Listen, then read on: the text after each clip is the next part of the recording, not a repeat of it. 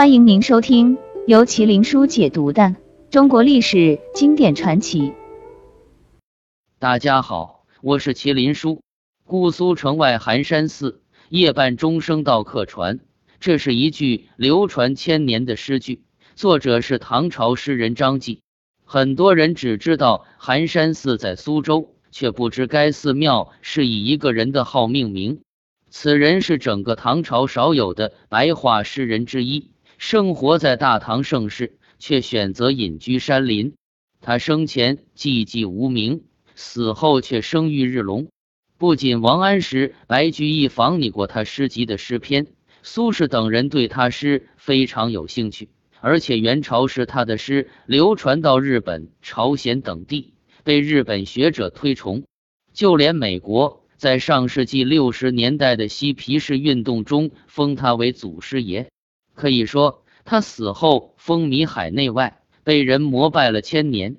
寒山出生年月不详，真名史书也没有记载。寒山是他的号，只知道他的父亲是隋朝藤木王杨赞，伯父是隋文帝杨坚。他出身名门，喜欢骑马、射猎、游玩，但多次参加科考未能金榜题名。不是他没有真才实学，而是唐朝的奇葩。规定，当时选拔官员有四个考核标准：身、言、书、判。他要求当官的人不仅要书法求美、文理优良、言辞辩证，身材还要丰伟。寒山的条件满足了前三点，可这身材丰伟却难倒了他。原来啊，寒山的外形条件不够，不知道是身高不满足规定，还是相貌未达标。总而言之，他没有选上官职，仕途上不如意，让他没有脸面面对江东父老，妻子不理，兄弟责怪，于是滞留在京城，成了流浪书生。前半生，寒山衣食无忧，过着富家公子的生活。谁能想到他后半生会在寺庙中度过？人世间没有值得他留恋的东西了，所以带着一身伤痛，选择出家。史料记载，他三十岁后隐居在浙东天台山。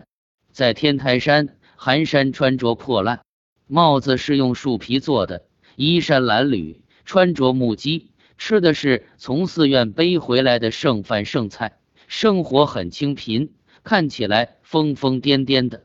他喜欢和小孩子玩，言语无度，谁也揣摩不了他的心思。期间，他写了很多诗词。大都是表现佛教思想、山林意趣、讥讽时态、同情贫苦大众的。遗憾的是，在当时的人看来，他的诗是口语化的白体诗，与当下格格不入，因此没有得到认可。有史书记载说，寒山活到了一百多岁。寒山去世后，他的诗被人编辑成《寒山子诗集》，被广为流传。曾被翻译成英、法、日等版本。明朝时，他的作品被正统文化认可。一九零五年后，日本多次翻译寒山的作品，还有不少专家学者研究他。五四运动后，我国大力倡导白话文，并把寒山、王范志、王继三人列为唐代的三位白话大诗人。